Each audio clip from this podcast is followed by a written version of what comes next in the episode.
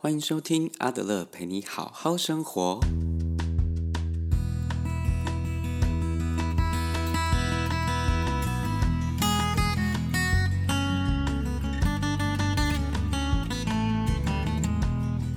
Hello，各位听众朋友，最近好吗？呃，在开始今天的节目之前呢、想跟大家先分享一件很特别的事。其实，在我们 Podcast 的管理后台，都可以看到一些关于听众的资讯，例如大家收听的平台、那性别啦、年龄，然后以及收听的时间等等。那还有一个很特别的是，呃，我们可以知道听众所在的区域是哪里。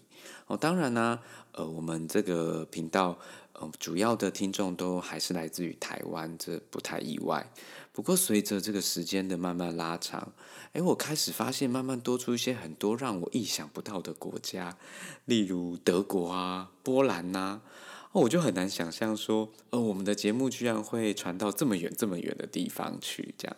所以呢，我想要在这边呢，先跟特别感谢大家，就是包容我的佛系经营这样子，呃，很慢很慢的更新，而且除此之外还愿意帮我们宣传。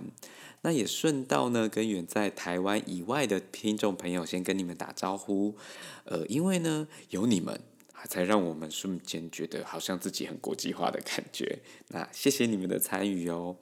那欢迎你们呢，能够在 First Story 或者是 Apple Podcast 的地方留言，让我可以知道你是来自于哪里的朋友。嗯，好，那接着我们就开始今天的节目吧。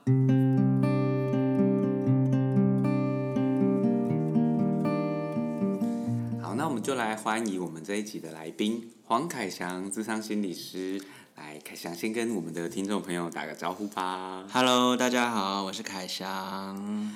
嗯，那呃，凯翔他是一位智商心理师，那他在高雄也成立了一间智商所，叫做小宅智商所嘛。那我一开始想跟大家听众朋友介绍一下凯翔这个人啊，那我想先就想问问凯翔说，当初怎么会想在高雄开智商所？因为我觉得这好像是一件很冒险的事情，哦 感觉不不会赚钱啊。我其实是台北人 对，我觉得对这是更莫名其妙。啊，只是我到高雄十年了，嗯，然后，诶、其实开智商所是最近这三年才开的啦。是对啊，我之前其实就是在别的智商所里面工作，是只是我后来就发现，嗯，我在其他的智商所里面工作，然后。嗯，付佣金或者抽成给其他人，我把那些东西拿来开我自己的智商税就好了。对，但是我其实也没有把握，哎，这个智商所一定会赚钱。嗯，只是我就觉得啊，如果你都没有尝试的话，那你怎么知道会不会？所以我就想说，那我就不要那种开那种很大的，嗯嗯，我就开小小的，嗯，然后做一个尝试，然后给自己一个新的体验和改变，然后我就觉得、哦，好啊，那就那就开个就试试看。对对对，所以，呃，我其实没有抱持着我会赚钱的心情，但是我就想说，嗯，只要我可以每个月收到的钱够付我那个房租，就我觉得就可以了，这样。所以其实我觉得那个期待值不是定的很高远的目标。我不是为了赚大钱啦，就是纯粹为了想要做自己比较自在的事情。哦哦哦，好，我觉得这蛮好。但我觉得很有趣的是，就是这个智商所的名字是怎么？你想要传达什么样的意念啊？哦，因为我就是一直觉得心理工作这件事情，其实不用那么强调，嗯，诶，温暖啊，嗯然后什么与心靠近啊，哎，应该是说，我觉得心理治疗或者心理智商这件事情，它确实是在往心靠近的历程。是是，可是，哎，我自己觉得名字它可以不用那么、那么、那么暖心，嗯，对。可是，哎，但它又可以稍微生活一点。是，啊，因为我刚才说了，我觉得我成立这个智商所，我就是没有想要很大，所以我其实就是找了一个呃民宅的公寓，然后呃三房一厅，然后我想说哦啊，这就是一个小宅啊，是。那我想，说，那我就叫做小宅好了。嗯嗯，然后另外一个部分是我自己觉得它也比较符合符合我设定的那个心理智商的那个意义。嗯，因为心理智商里面有一个概念，就是我们不需要太好，我们只要够好就好。嗯，对。那如果我们只要够好就好的话，我们不用大宅，我们也不用小，我们也不用豪宅。嗯，对。那我们就是小宅，然后我们在这个小宅里面，我们可以谈一些我们的日常的事情，但它不一定要很温暖，但它就是一个日常。所以我就觉得，哦，那那就叫小宅好了。啊，蛮蛮特别的感。我原本的觉得那个宅，你知道是什么宅吗？宅男的 宅。我说你会觉得自己是个宅男，所以就是个好像就是你在当家，然后一个小小的你的属于你的天地的那种感觉。哦，不是哎，我那时候就觉得它就是个小小的，然后我觉得宅这件事情让人有一种安全感。嗯，对，就是诶，有时候我不确定，因为我我刚才说。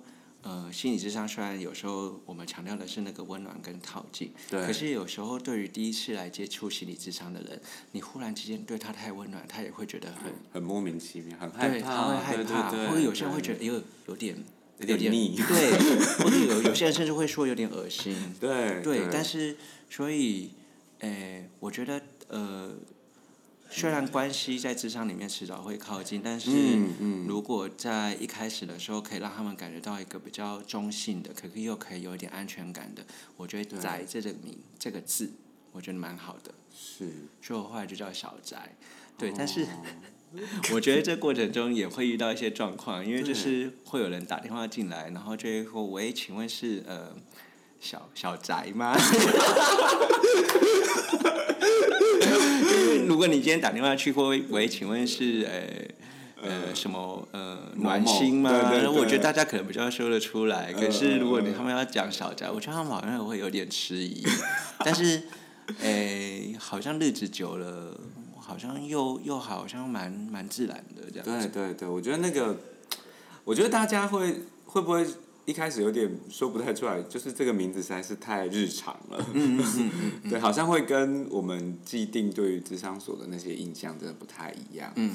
对，不过我觉得你刚刚在说，我有一种感觉是，呃，我当然不是说要说其他智商所不好，但我觉得有的时候你说那个跟心靠近的感觉，好像除了名字之外，我觉得更重要是智商师自己其实在跟那个智商的过程当中。散发出来的那种感觉，其实会比那个名字还要重要。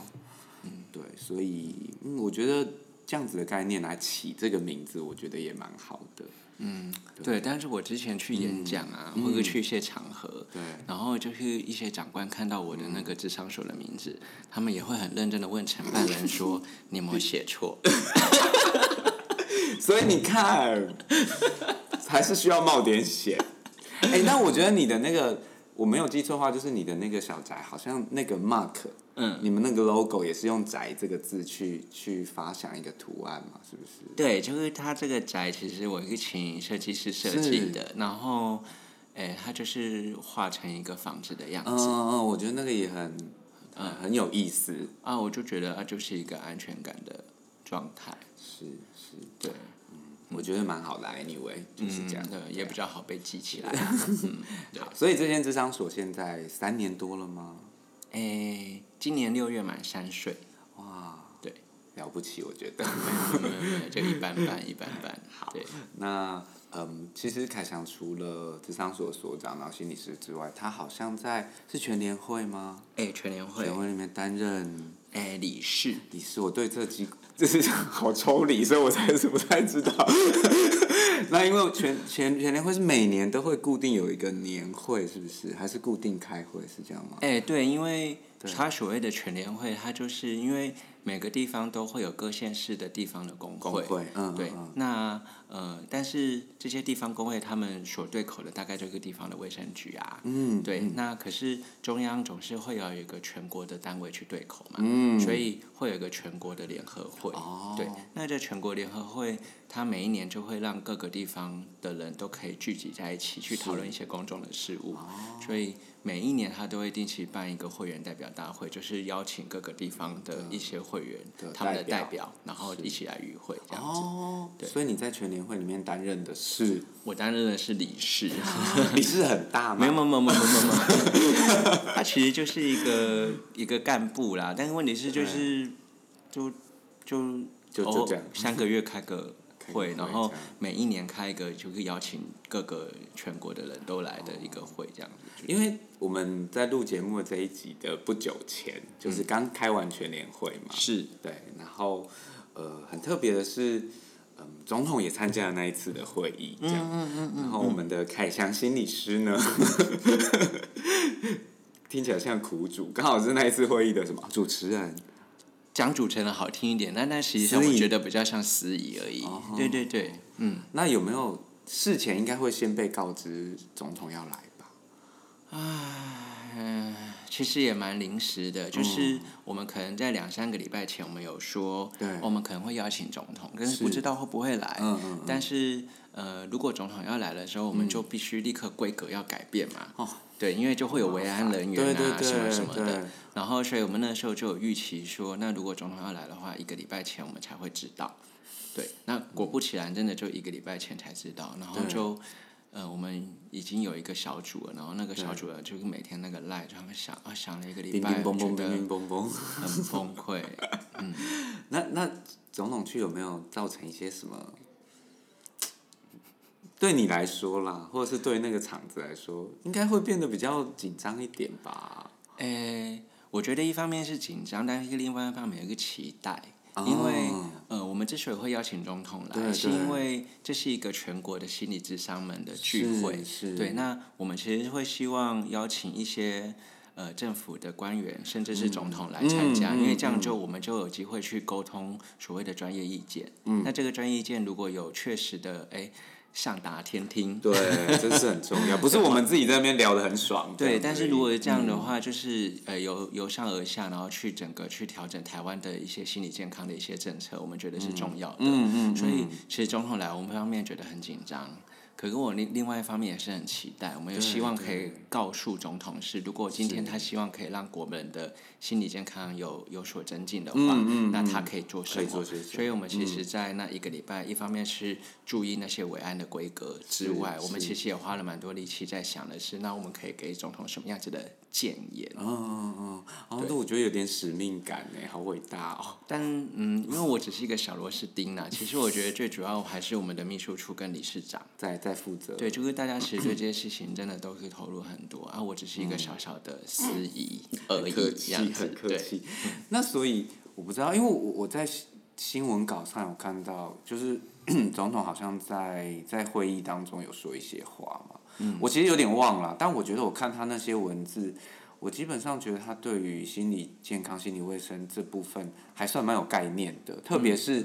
我好像我觉得他好像有提到，因为最近这一年多年来疫情的关系嘛，我觉得确实在嗯这样疫情的笼罩下，大家对于心理方面好像是比较有需求一点。嗯，对。我觉得可能跟过去一年，不管是疫情也好，或者整个台湾社会，像前阵子不是台大的学生，嗯，对，然后自我伤害啊，这这等的一些新闻，我觉得都有让呃大家更注意到这些对，还有那些精神对对对对对，一些疾急性疾病所造成的嗯嗯。嗯一些社会事件，对，或者是一些艺人的发言啦，嗯，那 对，那对。呃，就是我自己觉得，其实，在小英总统的任内内，他就有在开始做那个社会安全网的那个建制，嗯嗯，对，那呃，我们在这一次的会议里面，其实我们是让呃总统知道的是说，哎，其实智商心理师我们在各个重大灾难或者是一些国家的议题上，我们其实都付出了很多。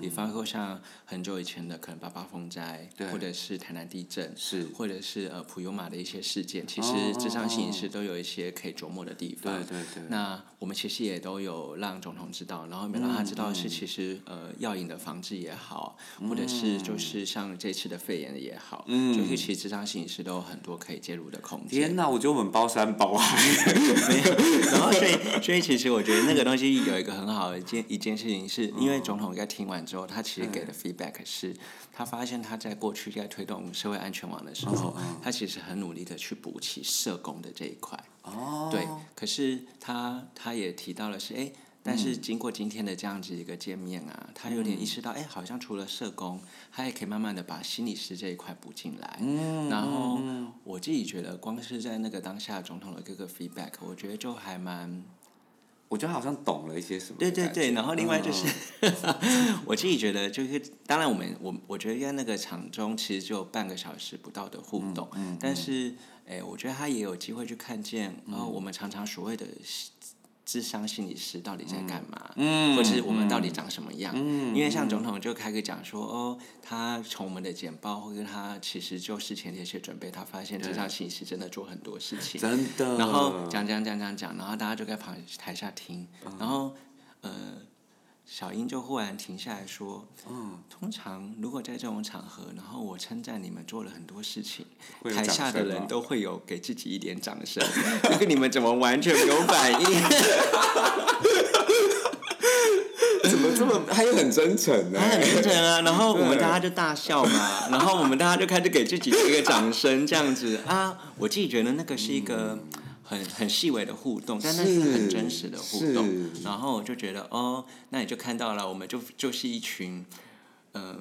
比较没有特别意识到我们要给自己掌声的专业人员，是但是是其实我们可能真的做了蛮多事情的对这样子，然后我觉得那就是一种彼此了解的开始，这样。对，而且我觉得总统的观察很细微，然后他立即的反应出来，然后要大家给自己一点鼓励，给自己一点掌声。我觉得那个那个当下的反应可以看出他对于对于某些观察其实蛮蛮细腻的。对，对对，然后我觉得他也处在一个还算轻松的状态，嗯，对，然后我就觉得，嗯，这样子当当天的互动，我其实觉得还蛮不错的。太好了，我觉得，嗯。看来应该希望有达成我们一些想要传达的的哎，建议。好像有是哦，哦因为其实是嗯。那当当天，其实卫福部的官员也有去，嗯嗯嗯。然后后来整个会议结束之后，隔了几天，嗯。嗯，好像官员那边有就是询问我们说，哎，关于就是总统呢当天的给的一些建议，我们能不能再呃进到部会里面去跟他们讨论？哦是是。然后我觉得，哎，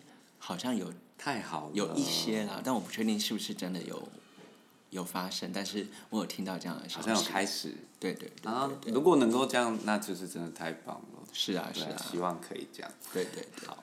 那看起来，我觉得这是一个很特别的经验啦。嗯那希望能够，我觉得你会进入工会，应该也就是希望能够为大家做点什么嘛。吧，是啦，应该是的，不要怀疑自己。总统说的，要给自己一点掌我们声。那天做的其实也是蛮疲倦的，嗯 一整个礼拜，然后那个一定的赖一个小时，哦好累哦。我光想就觉得累。好，那我们今天会找嗯凯翔来我们的这一集的节目，主要是因为呃最近这一年因为疫情的关系啊，我们大家其实被限制无法出国，然后我们室内的活动呢又有风险嘛，因为要保持社交距离，所以呢就会发现说在户外的活动因此就有很很盛行。那呃，特别是啊，那些远离人群啊、接触大自然的那些登山啊、健行的活动，好像就变得是在马拉松之后，就变成是一种时尚的运动这样。然后，所以如果大家嗯还是有在 follow 一些社群媒体，像脸书啊或者是 IG 的话，你就发现其实这段时间大家登山的照片就一直一直在上传这样。然后在这种时候，好像就会突然觉得说，哦，不去爬个山，不去爬个百越，好像会跟不上大家的感觉。就是去迪卡侬都要，好像都要去逛一下登山配备的 那个这个专柜这样。那今天会邀请凯翔来，也是因为我也常常在他的 IG 或者是脸书上看到他去爬很多山，嗯，这样，那我就会蛮好奇，就是嗯，到底为什么登山这件事情是会，就是好像会。嗯，好像变成一个时尚的运动，在最近这这这一年来，那到底登山，到底对对每个人，就是对于去爬山的人来说，到底是产生了什么样的意义，会让好像去爬山的人就会不由自主的，好像爱上这个运动，就一直爬，一直爬，一直爬这样子。因为我自己爬山的经验倒不是很多，对，就偶尔走走我们学校后面那个柴山的步道这样子而已，但。对，就是我觉得跟爬那种大山的感觉应该还是不太一样。嗯，对，所以我我觉得我自己对于那个心路的历程还不是很很很习惯。所以我们就今天就找凯翔来跟大家分享一下，这样。那嗯，先问问凯翔，你是什么时候开始爬山的啊、诶、十几年前，十几年前是还在读大学的时候吗？嗯，因为我现在三十七岁，那十几年让我看一下，啊，要二十年前了。我这样子，我不要跟你说我几岁，没有。没有，因为我我是大学参加登山社，是，所以我其实是十八岁哎。你很激动的时候，你家狗狗就跑来。对对对对对对对对，就是我我是十八岁的时候加入大学的登山社山社，对对对，所以其实这样快要二十年了，对啊，嗯所以爬 这叫什么山林吗？还是爬山的，就是累积的经验值应该也蛮多了吧？嗯，我可能不敢说我自己真的是一个非常非常有经验的人啦，但就是，诶、对我来讲，可能这这二十年来，其实都是断断续续的一直有在爬山。嗯，那呃，有些人可能会通常就是说，那你这样爬多久？然后你有没有爬完百越？他常会问这个问题。对，但诶、其实我也没有满百，就是如果就因为大家不是都百越就一百个嘛，对不对？对啊但是其实我也没有到一百个，对我大概大概六六六十六十几个吧我猜啦，对。那你没有很认真记录，不过在你的脑海里面哎大概有这个数字，这样。对，这就是每个人爬山的意义就不一样。嗯因为你刚才不是嗯问说，那到底大家在山这个过程中，到底大家到底完成了什么？是是。对，那可是我觉得光是呃我自己去统计我自己的那个百月的那个哦状态，哦那就是呃就是反映了一件事情是，像我就嗯觉得我并没有特别一定要把它们收集完成，对，所以呃我觉得那个东西就反映了每个人对于爬山的意义。和他们所追求的那个东西其实是不太一样的，是，对，嗯，就是这项运动到底每个人要追求的是什么，其实不太一样。对，所以你要问我说我是不是一个那种很有知识、很有经验的登山客，我可能不会这样讲，但就是我就是大概知道爬山是一个什什么么样的人，这样子。嗯嗯，对就是爬山的经验或是那个历程，你还算是走了蛮多次。可是，我觉得你应该跟一般就是现在开始爬山的人，应该那个经验不太相同哎、啊，就装备在二十年来也是有精进很多，这是装备控吗？不是因为你说你说就是跟现在开始爬山的人可能有点不一样，我在想应该会有点不一样吧，哦因为毕竟二十年前的装备了，二十年前的装备跟现在不一样。二十年前开始爬山，跟现在这些刚要入门的这些人的，就是就是我猜那个时候的环境应该跟现在不太一样了吧？还是怎么样啊？例如买装备比较容易买到，或者是那个装备比较好，比较不好，是不是这个也都有已经有差啦？就其实光是你光看背包的对对对品质就不对对一样啊。对对就嗯、呃我在刚开始爬山的时候，还会有人用那种就是铁框式的背包。哦哎，肩膀好痛哦。对啊，可是像现在的话，其实我觉得整个技术都有提升了，是，然是。后我觉得风气也有提升，嗯嗯，然后加上我觉得整个登山的环境、山务的设备嗯也都有改变。嗯嗯嗯。就是现在大家不是很流行去爬嘉明湖嘛？对啊，然后其实，在爬嘉明湖的那个过程中，对。会经过一个点叫做向阳，嗯嗯向阳嗯山屋。是，对，可是其实，在二十年前，那个东西不叫向阳山屋，不然就叫做么？诶向阳避难营地还是避难山屋，哦。然后超破旧的，没有人想要进到那个避难的那个小屋里面，因为它是一个铁皮屋，然后里面都是大。对对，就是也不一定都是大便，但就是就是真的很脏乱。对，可是问题是你现在去，你去那个向阳山屋，它是豪华的山屋，然后木头的，然后非常的高级，就是所以我觉得那个不一样的啦。对，这个如果就你刚才那个问题的话，它绝对是不一样的。对，那看起来大环境也是改变很多嘞。改变 超多的。然后我觉得大家对于爬山的习惯跟方式，我觉得不一样。对我们等下再聊聊对于这样的改变你有什么感觉好可以啊，可以。那 就说，嗯，好像我还是很好奇，我对，因为我大学的时候完全没有想过要加入登山社这件事情。我周边是有学长加入登山社，可是我每次有时候假日，我们就躺在宿舍里面摆烂，然后我可能一大早就看他背一个会超过他额头的高度的行李，然后一大早就出门了，这样子。我心里想，这个人有病吗？到底要干嘛？为什么要这样折磨自己、啊？那时候怎么会在大学的时候就想加入登山社啊？诶，其实我觉得我当初加入登山社的时候，哦呃，我其实是因为在升大学的那个暑假，我常常跟朋友去溪边玩水，对，然后玩水的时候，我就看到有一群人，他们穿着溯溪鞋，嗯然后从溪的源头走下来，然后就觉得好帅哦。什么？我听到就觉得好危险。想起小时候妈妈告诉我们，不可以在山里面的溪水玩水。嗯然后，因为我也就是我如果今天去溪边玩水，我只会在一个定点玩水。可是其实我也好想知道溪的源头长什么样，然后我也好想知道，如果我继续往里面走会会怎么样。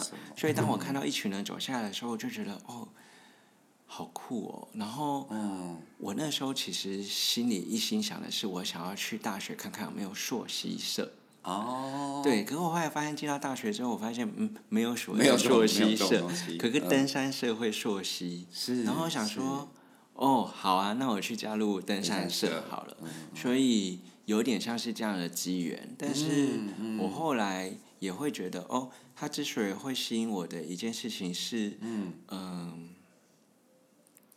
你可以，你可以在你原本的生活里面去看到不一样的东西啊。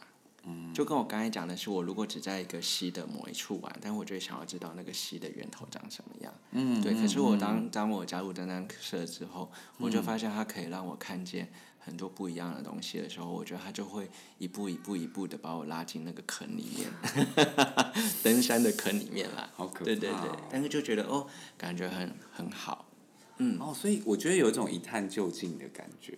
对于，就是你你会对于某个东西想要去了解，说那个，嗯，就是想要多了解一点点，所以你就会想说要，例如去往前走，或往更深处去看看，看那里面是什么东西。我觉得就刚你刚才 在讲那个嗯现在登山风气变得比较热门的嗯这样子的嗯嗯东西，然后以及你刚才刚才有特别提到，就是好像因为疫情的关系，大家不能出国，嗯我觉得那是一样类似的概念，就是嗯我们出国就是因为我们想要看一些不一样的，哦。我们想要经验一些不一样的人文风情，是，对，可是呃，我觉得爬山也是，就是嗯。你在爬山的过程中，你所经验的就是跟你原本身处在的都市乡村不一样，截然不同的一些经验跟风景。嗯对对嗯对对对，所以我觉得它其实是一个。呃，你想要去看一看这个世界的不一样，我觉得多少会有点相关。嗯嗯嗯，对，原来如此。那你有没有哪一次爬山的经验，让你特别印象深刻啊？你假设你就说百越，假设六六六六十几座，或者是哪哪一次爬山，会让你现在要你回想，你会特别容易回想起来。哦，嗯，我其实只只想到第一个是第一次爬山啊，第一次爬山，对嗯。啊，我第一次爬山，哎，就是嘉明湖哎，是它很容易入手入门吗？没，好像也不好爬哎、哎，我觉得嘉明湖其实不算好爬，因为它的、啊。它的呃上升的幅度是比较高的。比。较对对对对对，就是它可能单日你要你爬的那个海拔那个叫什么的，上攻，是不是？对对，你的你那个海拔的落差其实是比较大的，所以我觉得加明湖其实并不算是好爬的。嗯嗯。嗯，然后可是就刚好了，因为有时候哎它因为它是一个热门，哎，你那个时候加明湖有名的吗？嗯，我不晓得那个时候算不算有名，但跟现在比起来，但但是跟现在比起来应该没有那么有名啦。只是因为我觉得爬山这件事情，你也是得看缘分嘛。因为你第一次在爬山的时候，嗯你还有可以选择你想要去哪里的权利吗？没有，就是你有哪些队伍可以选，没根本没有什么队伍可以选啊。所以就是哎，学长姐开了什么是队，我就是说哦好，学长姐开任何队我都会说好就跟这样。就跟。所以第一次爬山其实就是在去嘉明湖。啊，然后，诶、我那时候只是觉得我爬到了从原本就是山腰嘛，嗯然后爬到山的人线上，然后爬到山顶的时候，然后我就忽然觉得，哦，台湾很美、啊，真的。然后我那时候其实永生的是一种敬意，就是我我其实从来没有，我从来没有意识到原来，原来这个是台湾，嗯，对，就是我小时候可能爸爸妈妈都会带我出去玩，可是我就知道那个是台湾，可是我觉得当我真的爬到那个山顶的时候，就是哦，原来这个也是台湾。然后我第一次爬上去的时候，我发现，因为我真的觉得哦，真的太让我压抑了，然后我其实充满了敬畏之意，所以其实我会跟。我会跟大自然讲话，是是是，就是你好像很自然，就有点像我们在跟神明讲话一样，然后你就会跟这个山顶就讲说，我今天来拜访你喽，然后希望你可以祈福我们一路顺利。然后我就在那个过程里面，每次到了一个山顶，其实嘉明湖也只有两个白月，但是每次到嗯其中一个百月的时候，我都会很认真的跟这个百月讲话。啊。对，当然就是。呃，旁边的人可能没意识到我在跟山讲话，因为那有点就是在自己的状态。对对对对对。然后，但是我想说，哦，好，然后，嗯，我觉得这是我印象蛮深刻的，就是原来原来台湾长这样。啊，你这样听起来，让人家也会很想去爬山。但我觉得你这个经验有点像是，就像是那个齐柏林当初拍那个影片，嗯，他用那个空白机在上面拍，嗯嗯，我觉得用一个不同的视角来看台湾。我我猜大概是那种感觉啦，嗯，对对，对我来说，我就是哦，原来我们用不同的视视视框视野来看这块土地的时候，会发现跟我们原本理解的不太一样。嗯，而且我觉得那个 整个其实都蛮翻转我对于所谓呃生活的这种概念，也就是说。诶，因为小时候爸爸妈妈可能会带我们去爬山，对。可是我们去爬的一定就是什么呃观音山步道啊，对。所以你会爬的是那种就是石头堆积起来，然后有一层一层的，对对对对对。但当你真的开始爬山的时候，你就会发现，哎，这样也叫路哦，就是。这个也能走。就是哦，原来我是走在泥 泥地上的，就是我跟你讲踩在石头上的，然后呃，我觉得光是这种。走路，然后原来这样子，好原始的感觉哦，嗯就是也会让人有一种，嗯，就是会有一种好像重新去翻转或者重新去翻新，对，对于这个世界的一些概念这样子。对，对对对。那你刚刚在说你跟跟山讲话那个过程，我觉得也蛮让人感动的。嗯，我我记得我在读智商所，然后。就是 已经到硕三，就是我们已经要离开学校了。嗯。然后我记得我有在某一堂课，好像是完形吧，就钟伟老师。嗯。然后那时候我们，我我没有记错的话，应该已经是倒数几堂课，就我们已经预备，可能我们就差不多要要离开学校，要成为智商师。我记得老师那时候就跟我们讲说。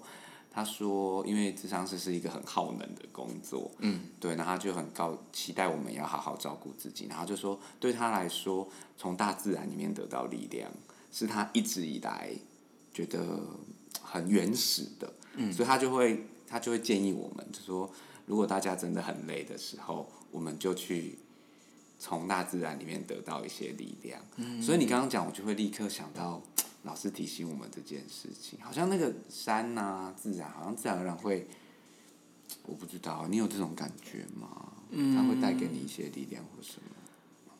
诶，它会，呃，因为爬山很耗体力，也吸引你很多力量，不一样的力量，对，不一样的力量，对，但是，呃，应该这样子讲，就是。呃，我刚才讲的一个东西是我们进到那个爬山那个状态里，然后我自己觉得对我来讲，有点像是我从原本的生活的步调里面，然后被被抽离出来，嗯然后进到一个呃跟我原本生活的方式不一样的。我原本走在柏油路上，对，然后那是我的我的日常，对对。可是呃，当我今天走在呃，山径里面的时候，那不再是我的日常了。可是我一样还是过着每一天的那个生活的时候，我觉得那是一个非常大的转换。对，那这个转换的时候，其实它可以重新去呃，让我们比较能够回到我们自己那个状态里面。也就是说，因为呃，我还是黄凯翔，是只是我从一个日常转换成另外一个日另外一个方式。是，对，然后所以当你看到你在不同那种截然不同的那个状态下里面的转换的时候，比较有机会去回过头来去感觉一下，那我到底生生而在世，呃，我会不会太严肃？这 个它会让我层次拉很高，它会让我有一种就是，那我生生活在这样子，那到底对我来讲比较重要的东西是是什么？是所以，诶，我不确定，呃，曹老师所谓的那个力量是不是真的可以从大自然那边获取到什么？嗯但是对我来讲，我就会觉得，哦，那我我今天在爬山的时候，我就可以获得一些重新去检视自己，然后整理自己的机会。哦那嗯当然，因为我刚才说爬山也是很耗体力的，嗯，我相信对。是，可是我觉得那个也是一个身身体上一个很大的转换啊。嗯嗯嗯，对，因为呃，我们可能呃，现在人的日常可能去健身房，嗯对。可问题是，当你在爬山的时候，那个是一个另外一种运动的模式。那是锻炼呢，对啊，我觉得在那个过程中，呃，你也会有机会去感觉到自己身体的转换。嗯，哎、嗯对，所以嗯不只是呃心境上去整理自己，嗯然后嗯身体上也会有整理自己。是，对是，哎，我可以继续讲吗？可以啊，没有，因为因为其实像嗯、呃我们大概平常的生活里面，我们其实会听到非常多，因为我们都生活在高雄市，我们会听到一些生活的声音。是，对，但是当你在爬山的时候，呃，除了我刚才讲的是心境上，然后呃节奏上，还有就是身体上的改变之外，其实嗯光是你听声音的那个东西也会不一样不。一样，所以嗯嗯、会有一种有时候你其实爬爬爬爬爬爬到一个阶段的时候，你甚至是只听得到自己的喘息声对，然后偶尔你还会听到就是呃风的声音，是，但因为那个那个声音的那个内容跟你在都市里面听到完全全不一一样，样。然后嗯而且当你很认真的听到自己的那个喘息声，然后那个汗真的从你的身体上流出来的时候，对，哎，我觉得那个反而是蛮贴近自己，跟蛮贴近这个土地的一种是状态，然后你就会有一种哦，呃，人与环境，哎，这样讲好像太太 over，、嗯可是会有嗯一种就是人跟环境好像比较接轨是。的那个状状态，所以、嗯呃，我在想，那可能也是你刚才讲的那个曹老师的所谓的那个力量的东西哎，吧。我觉得好像有一种踏实的感觉。嗯然后我为了就是要访问凯翔，我其实有去找一些登山的山友分享他们自己登山的。我我记得有一个朋友，他就分享到说，他他应该也是心理背景，他就分享到说，因为 from 就是那个佛。嗯佛洛姆佛洛姆，对，他好像有讲到一个需求，就是生根的需求。嗯，我就立刻觉得，哎，你刚刚在讲那个踏实的感觉，你一步一脚印，然后我觉得那跟我们本来佛洛姆讲到的那个生根的需求，也许有一点点像，那种归属于这块土地，然后我是我是好像我就从这块土地长出来，我是有连接感的那种感觉，好像蛮像的哦。哎，有一点哎，因为你刚刚讲，其实就会让我想到，嗯因为爬山是一个，嗯，相对之下非常原始的状态，所以呃，你在爬山的时候，你也会看到呃动植物，哦对哦，，然后所以有时候你会看到可能山枪，哦呃，虽然并不是每天都可以看得到，对可是问题是你可能就会看到。然后当呃你在一个喘息的那个状态下，然后在山径上休息的时候，你哦会、呃停在那个地方，但是你会看到其他的动物在走路的时候，或者你会看到其他鸟在飞的时候，你就会有一种你好像跟大家。合为一。对你好像跟大家，你好像也是这个大自然的一份子的时哦候，好好让人向往的感觉哦。哎，对啊，但是你要有体力啊。好讨厌哦！但这是很现实的条件嘛，对不对？不过我觉得那个状态是蛮吸引人的，对，但需要花一点心去去沉淀。嗯，对嗯因为嗯呃呃，其实在我接受访问的时候，我也很认真的在想一件事情是，嗯呃，因为呃现在的人有时候他们在爬山的时候，他们其实在爬山的时候，他们会，嗯，要怎么讲？嗯，我讲一下我的不认同好了。好好对，但是问好题是，我觉得那个不认同不一定代表是一定是对或错。是，但这但是呃，有时候我们在爬山的时候，有些人会想要拍一些完美照，嗯，或者是他可能到了某一些地方的时候，他会想要上传他的现实动态。是，对，那诶，我觉得这件事情没有对或错，因为每个人都有被看见跟表达自己的需要。是对，但当当我们只被这种呃被看见或表达自己的需要所驱动着，但我们就比较容易被这样子的需求带走，于是就比较没有机会去回到那个刚才那个我们跟、跟这个生根的那个状态。是所以呃，我今天就在接受你受访的时候，我也在想，嗯。如果你今天问我一个问题是，那、呃，虽然我觉得你应该不会问啦 那你就自己说但是我在想的就是，如果今天呃爬山对我来讲有没有一些很独特的地方？我觉得有一个地方是因为它没办法上网。哦，嗯，可是它没办法上网，并不是因为，诶、真的不能吗？诶、有些地方你是连续不到讯讯号，中华电信也不行，中华电信也不行。那也不行，就是真的都没有办法。对，但是问题是，我觉得就因为在这种一种被迫，你一定要跟外面失联的那个状态他才有机会去创造我刚才讲的那个状态。让人好焦虑哦。对，但是问题是当，当你开始进到那个状态的时候，它就是一个很大的转换啊。是是。那这个很大的转换，我觉得就是呃，我刚才讲的那个，对我来讲，它比较能够，或者这种刚才我觉得要进入那个状态，真的得要断绝一些东西嘛，对不对？对你才不会被那个需求带走。是。嗯。其实我倒也觉得，我觉得你说的很好，就是说拍那些完美照或者是怎么样，我觉得那是每个人的需求，他跟这个世界连接的方式。对啊，我也会啊，我也要、啊。一定要啊！这种，我觉得要是我，我也要拍。对对，我也会因为因为我觉得那也。是一种里程碑嘛，对对对对自己来说是个记录嘛。嗯但我觉得会，我觉得对于你你刚刚说的，我会我第一个感觉就会有觉得比较可惜一点点，因为他们可能就因此而错失了回到自己，或是跟这个土地、跟这个世界另外一种连接的的机会。嗯因为这样子的机会是我们在日常生活当中，在都市的生活，或是是你一般日常生活中其实是没有机会去感受到的。